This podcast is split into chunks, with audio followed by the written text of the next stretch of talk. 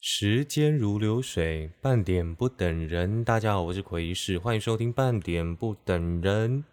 OK，你今天过得好吗？你昨天过得好吗？你明天会过得好吗？今天这集呢，没有要聊政治。根据某位听众朋友说法，半点不等人的 Podcast 的节目已经在某平台被归类成政治类的节目了。本人是不希望有这样的事情发生，因为本人呢没有想要一直都谈政治，只是刚好有感而发，所以今天没有聊政治。但是呢，我们一开始呢，当然还是要来分享一下本周的头条吧。今天是星期二，八月二十九号的晚上十点四十分哦，有点累了，今天还加班了一下，所以我现在很累，正在装嗨，希望我可以一路嗨到后面，好吗？本周到了星期二，就有最大的事情发生，那就是郭台铭他在星期一的时候正式宣布参选台湾二零二四总统大选。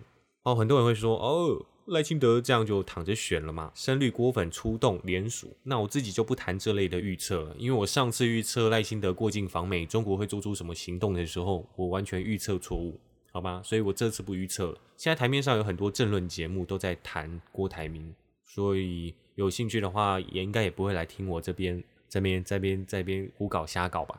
总之呢，郭台铭如果他继续选下去，那当然赖清德躺着选嘛。要要蓝白合，他只是假的啊，假借参选，他要有一个立足点，然后去跟柯文哲还有侯友谊谈判的话，当然蓝白合之后还有机会跟赖清德一拼嘛。今天不聊郭台铭，但是我想分享一下我对于民调这个东西的浅见。民调对很多人来说都是一个参考的指标嘛，然后就看谁现在谁谁谁领先呐，哦，赖清德领先这样。但是对我个人来说呢，我甚至不会把它当做参考，我连看啊，我可能会看一下，啊，我可能会跟大家讲一下，但是我根本不会去采信说，哦，这些民调到底有多真，到底有几几分真几分假，误差值到哪里。我根本不会去做这些的分析，因为我小时候啊，我小时候有一个亲友，他在民调公司上班。当然，这个民调公司呢，他是做产品的吧，他不是做选举，不是做政治的。但对我来说，民调都是都一样啦。这个亲友呢，在我小时候很常拜托我的家人帮他做问卷，因为他要业绩嘛。假如说他今天做一个可口可乐的问卷调查，他就会给我家人一张纸。这张纸上面有问题，有很多问题，然后每个问题下面都有个答案。哎，没错，问卷调查之前就会跟一个答案。我不知道这个是不是所有民调公司都会做的一件事情，或者是我会不会查水表？不会，反正这是我亲身经历的。小时候，这张纸上呢就会说：“你觉得可口可乐好喝吗？”这个问题下面的答案是好喝。第二个问题是可口可乐要怎么做宣传？网络宣传还是发传单宣传？那这时候答案就是哦，网络宣传，那你就要讲网络宣传。好，那访问当天录音当天呢，这个亲友就带着一个录音机到我家，就开始进行了大概三十分钟到一个小时的访问吧。这时候呢，这个访问的这个亲友呢，他就很认真，在录音机面前装装说，这是我第一次跟你见面。哦，这是我，我还我不认识你这个人，但其实他是我的家人啊，当然也是这位亲友的有这个血缘关系的人呢。两人呢就要装不认识，那就开始问问题啊。哦，你喜欢可乐吗？哦，我的家人就要回答说，嗯，我嗯蛮喜欢的，蛮喜欢的。第二个问题说啊，那可乐你可口可乐你觉得要怎么宣传呢？你觉得网络宣传还是要发传单？这时候我的家人如果看到哦。答案是网络宣传，他就要说，嗯，我觉得应该是网络宣传吧。好，所以这个产品的民调就是这样出来的。我当然不知道是不是所有的机构都是做这样的事情，或者是哦，产品的产品类型的民调跟政治选举类型的民调是不是不一样？但我亲身经历的经验来看哦。民调就是这样子啊，就是差不多这样。每一个民调都有它的利益所在，不然他为什么要白白做一个民调给你？好，以我从小的经历来看，确实是这样在第二个，大家大学的时候都有做过问卷调查，对不对？就是呃这个专题呀，课堂上的功课啊，叫大家去做问卷，然后发到某个大学的 talk 版嘛。哎，请大家做问卷，做完问卷在下面留言一个当啊，你就可以得到星巴克优惠券或者是什么超商礼券。这时候呢，很多人就会当当当当当，但他们根本就是乱填，根本是乱填嘛。就算有好好的填，但是他们也不是百分之百的认真，一定有人在那边乱填嘛。像我嘛，我有时候会呃不太认真的填嘛。总之呢，你不是花百分之百的力气去填，你这个问卷调查，你这份问卷调查就不是真的嘛。受访者他是以百分之八十的心力去回答的，那这个民调就要斟酌去参考。再是另第三个啊，第三个要点就是，现在国民党跟民众党还有民进党，其实他们内部都有做一个内参民调，他们自己都有做民调。哎，那好啦，现在大家都从侯友谊被征召，五月被征召之后，六大民调都一直出来哦，谁谁谁领先，谁谁谁落后。为什么这三党不用这些民调？为什么他们不去看这六大民调，要自己做一个内参民调？因为他们不信嘛，他们不采信嘛，有些可能有政治立场嘛，他们自己都知道嘛，所以他们自己要去做一个对他们自己啊有帮助的，对他们自己能够看到市场的走向的，来去做一个政治上的决定。很明显的，他们不信外部的民调，你们为什么要信呢？所以就是这样子。所以我觉得呢，民调对我来说是连参考都不用参考的。好，那我们民调就说到这边，应该还可以吧？有什么任何意见吗？如果有任何这个想法，都可以到 Apple Podcast 上面跟我这个反映哦。好，今天没有要讲政治啊，今天想要跟大家讲一个蛮奇怪的新闻，蛮奇怪的新闻。你们听到之后，应该也会觉得，嗯，刚刚怪怪，但单西单西，嗯，马西无恙啦，这样子，超烂台语。好。现在人呐，很流行，也不能说很流行，比较常有人去人工受孕啊。因为现在大家的年龄层，结婚年龄提高，生小孩的年龄提高的时候，这时候大家就可能会选择人工受孕的方式。日本呢，有一对夫妇啊，他们不仅用人工受孕来生小孩，他们这个人工受孕的精子啊，取自于男方的爸爸，没错。大家没有听错，等于说呢，生下来的小孩呢，可能要叫他爸爸，哎，可能要叫他爸爸哥哥，可能要叫他爷爷爸爸，哦，这都可以啊，这都可以。我们来看一下这个新闻，这个是读卖新闻的报道，日本的有一个儿科医生哦，盛田大介哦，盛田大介跟护士妙子。哦，他们在医院认识后发展成恋人，然后就非常相爱啊，然后步入礼堂啊这样子。但是呢，哦，这个盛田大介啊，这个医生啊，他在国中的时候罹患过白血病。那在因为治疗然后产生副作用之后，他有一个症状叫做无精症，然后他没有精子，所以他不能跟他心爱的妻子生下小孩。但是呢，这个盛田大介他又很想要小孩。他又是一个很爱小孩的人，所以这个他的老婆妙子呢，就觉得要想个办法呢，要想个办法呢。那森田大介呢，他们这个这两个夫妇就决定取用盛田大介的爸爸盛田博哦，盛田博的精子来生小孩。那最后也成功的生下了两个小孩喽。那现在这个两个小孩呢，一个是九岁，一个是六岁，一家四口呢非常的幸福。但是呢，这个盛田大介跟妙子两人呢，还在烦恼一个问题是：这两个小孩长大之后，我们要怎么样去告诉我的小孩，其实你你你你你你爷爷跟你有一些奇妙的关系，这是他们现在担心的。好，这是整个新闻啦，整个新闻的内容。那读卖新闻的报道应该也是算属实啦。那我看了一下原文哦，大家应该会觉得很奇怪，台湾人应该会觉得很奇怪，因为人工受孕其实一般人来说听到这个词，可能就会有一些想法存在。现在的这个叫做刻板印象，如果你看到两个小孩，你知道有一个人是人工受孕的，你会多看他两眼，这是一这一一定一定，你不要骗我，你不要骗我，你不可能一定。好，那这个家庭呢，不止人工受孕，他还是用他的爸爸啊，盛田大介的爸爸啊，小孩的爷爷啊，我到底要叫他哥？我到底要叫我爸爸哥哥，还是叫我爸爸爸爸，还是叫我爷爷爷爷，还是我叫我爷爷爸爸？啊，这个小孩就陷入了这个混乱当中。台湾人呢，看到这个新闻，应该会觉得非常奇怪，超级奇怪，到底为什么？我人工受孕，我就去那个什么精子银行去花钱，然后选一些很优良的精子，哦，来生小孩，这也是一个方法。为什么我要借爷爷的？怪怪的，当怪怪。其实我自己在看完这个新闻之后，我有个体悟啊，这个可以套用在任何事物身上，就是 idea，idea 那个想法点子有没有？台湾人就想不到可以用家人的精子来生小孩。其实这个原文里面有讲到，日本其实没有强制不能用啊亲人的啊精子来生小孩啊，只是他建议是说，这个精子的捐赠者是匿名的，是用匿名的方式去捐。那这个原文呢，是我用 ChatGPT 翻译出来的，如果有错的话，请纠正我。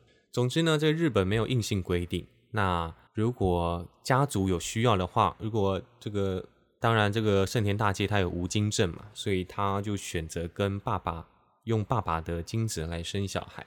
我刚刚说的 idea 是什么？台湾人不可能想到这件事情，对吧？当你无精症的时候，当你生不出小孩的时候，台湾人一般来说都会觉得说：哦，那我就不生，哦，我人工受孕，OK，那我就去领养小孩，领养小孩也是一个很棒的选择嘛。我不，我们不会有一个 idea。我们不会有一个灵光一闪去想到说，哎，我用我爸爸的，用用我用我哥哥的，我用我弟弟的，我们不会有这个想法出来。日本人才会有这个想法出来。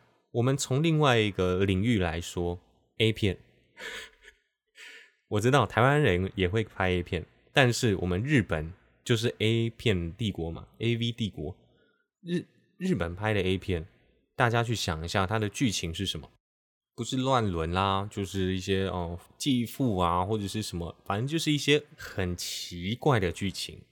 这只有日本人想得到。日本人就是一个头脑非常有创意的人。我先撇除什么这个小孩呃无精症还是什么这小孩哦，你这样讲很坏。我们先撇除这个，确实很有创意。只有日本人才会想到，你今天无精症，那你就找你爸爸的精子来生小孩。这个也可以追溯到。我自己观察，这个也可以追溯到为什么日本人有这个想法。因为日本皇族呢，他们从以前到现在都是近亲交配嘛，他们都是在他们的五大家族里面啊互相交配生小孩，这叫交配吗？互相相交生小孩的，所以他们对于这个血统上面的这个伦理，跟一般台湾人。或者是说亚洲其他国家啊，跟中国啊是不一样的。这边先简单介绍一下，日本皇族他如果跟平民结婚的话，他们就会被脱去皇族成员身份。像是之前闹得沸沸扬扬的那个小室圭，贞子公主嫁给了美国律师小室圭那个新闻，大家如果有兴趣的话可以查一下。那贞子公主在那之后就已经不再是公主了，就是贞子小姐这样子。那日本皇族他们为什么只能在近亲里面繁殖繁衍后代？比较仔细的讲，应该是他们在五大家族里面繁衍后代。那为什么这样呢？因为肥水不落外人田嘛。因为大家都知道，日本皇族他们每一个成员都有所谓的呃嗯宫廷费吧。每个人如果是比较重要的皇族成员的话，甚至可以每年都拿到台币的可能百万、几十万。啊，几十万台币。当然，除了宫廷费之外，他们最想要的也是权力。他们在日本人的心目中是至高无上的。这是都是哦，日本皇族看似很光鲜亮丽的背后，他们所想要的东西。这些成员呢，他们就是代代这样相传下来。当然，也有很多传闻说他们的健康出现问题，因为近亲他们本来身体就会出状况，很容易出状况。所以近代有两个日皇是跟平民。女性结婚的，那我相信接下来这个时代的演变，应该会有越来越多日皇会跟一般百姓结婚啦，因为他们的健康真的会开始出现问题，很多传闻会说他们有一个驼背的问题啊，或者有些容易夭折、容易早死的问题。好，我们都先不讲，反正我觉得这个传统对于血缘上的忍受程度，或者你说认同程度的话，日本人他是比较根深蒂固的，因为他们从日本皇族开始就有这个传统，一代一代传下来，他们不觉得什么，他们反而是一个可能会觉得比较稀松平常的事情。那也只有日本人因为这个背景才去想到这些事情，有这些事情可以做。因为我们从我们撇开伦理来讲。今天这个盛田大街，他是无精症，你要他怎么办？他想生小孩，他又想要延续那个血统的因子，他就不想找外面的人啊。那他如果他今天爸爸七十几岁还头好壮壮，那个精子够健康的话，他为什么不能用他爸爸的精子？对吧？你你抛开你自己你所认知的那个框架之后，你会觉得这个做法好像也不是不行，只是在台湾人看起来会觉得怪怪的。会觉得，嗯，嗯，啊，这是什么啊？的这种感觉，因为只有日本人才想得出来，就像只有台湾人，我想一下，台湾人做出什么事情？就像台湾那个鲑鱼之乱嘛，改名鲑鱼，然后去吃吃到饱寿司嘛，那被很多国外媒体报道，那这只有台湾人会去想到的事情，因为台湾人很强嘛，对不对？所以每个民族啊，每个国家的人民呢，他们想法都不一样。如果站在他们的角度来说，今天某一个人他有一些疾病不能生小孩的时候，他有各种方法可以去生小孩，这个我我不不反对嘛。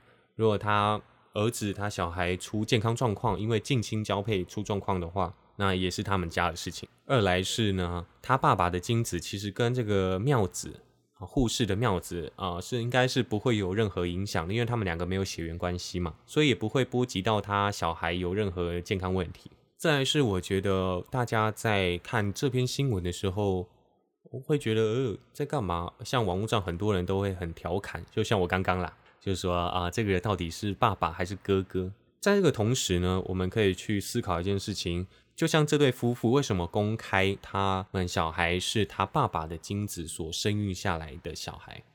好好绕口，反正他们为什么要公开呢？他们说，其实日本呢有很多家庭都有这类的问题，就是生不出小孩，但可能又有点想要传宗接代，就是有点血统的延续。他们想要让所有人知道，有一部分的人有这个需求。然后我觉得这个蛮合理的，我觉得他们公开的原因这样是蛮合理的，站出来说，今天就是人工受孕，我用的就是我爸爸的精子，我用的就是公公的精子。我要跟你们说，其实我们这样子是很正常的。你们不要怕，日本部分人呢也是用亲戚的精子或者是什么呃卵子去生小孩的。这对夫妇呢是第一个公开他们人工受孕哦，用爸爸精子生小孩的的夫妻。他们勇敢站出来，然后跟大家说：放心，我们都在，我们都做这样的事情，这是很正常的。然后。让这些其他家庭呢能够觉得很安心，我觉得这件事情也是一个看起来是一个很美好的一件事。但是从另一个角度来说，第三个角度，我们从第三个角度来说，他们公开讲这件事情是好的吗？我觉得其实最后会影响到他们的小孩，因为这个盛田大介他都已经把他的名字公开了，然后在访问中呢也公开了他们一家四口的照片。我自己会觉得。他们既然受访的时候说很担心小孩之后如果知道他们的人工受孕，然后是用爸爸的精子会有什么感想的话，那就代表说他们可能觉得这个决定不是百分之百正确的，他们也也在担忧，所以我觉得这很不好。因为我们刚刚有提到，你今天不管现在这个时代啊，知道这个小孩他是人工受孕的，更何况是人工受孕，然后是用他爸爸的精子，你一定会有异样眼光啊。或者是你一定心里想法，你就算把这个想法藏起来，你还是有那个想法。盛田夫妇他们所生的两个小孩，小到大应该都会受到异样眼光，这是一定的，无可避免的。如果你要选择人工受孕，然后用公公的、用爸爸的精子人工受孕的话，你就必须下定决心，你不要有任何的犹豫，你不要觉得你可能会这会带给你小孩什么影响。你就是你下定决心，你就是做，然后生下小孩，从小开始教育他说，其实这件事情没什么大不了。你跟每个人一样，都是你都有爸爸妈妈，你都是一个很惹人爱的小孩。我觉得这才是正确的方法，而不是说你公开之后，然后才在那边担忧说，呃，这个小孩长大之后怎么办？如果你担忧这些事情的话，那你现在就不应该公开讲出来。流程你应该是等到他们懂事的时候跟他们说，跟他们说完做好决定之后，你可以在内部讨论啊，都没关系。你可以给他一个爱的教育，可以给他一个认知，说你们都是最棒的，你们都是我们很爱的小孩。你们跟他沟通之后呢，你们要不要把这件事情公开，然后去帮助更多的其他有类似事情的家庭？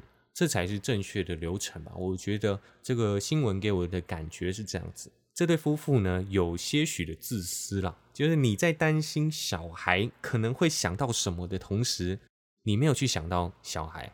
大家听得懂我意思吗？你没有为小孩着想，你还口口声声说对他好的那种感觉啊，大家应该懂我的意思了。好啦，那今天的这个短新闻就分享到这边。如果有任何的想法，都可以跟我。讨论虽然 IG 没有在动，但是大家追踪我还是会看到啊。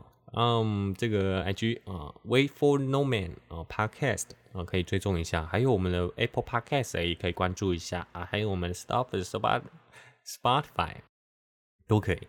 那我们今天这集节目就到这边，希望你们会喜欢。好，那我们下集再见。时间如流水啊，半点不等人呢。我是奎士哦，拜拜。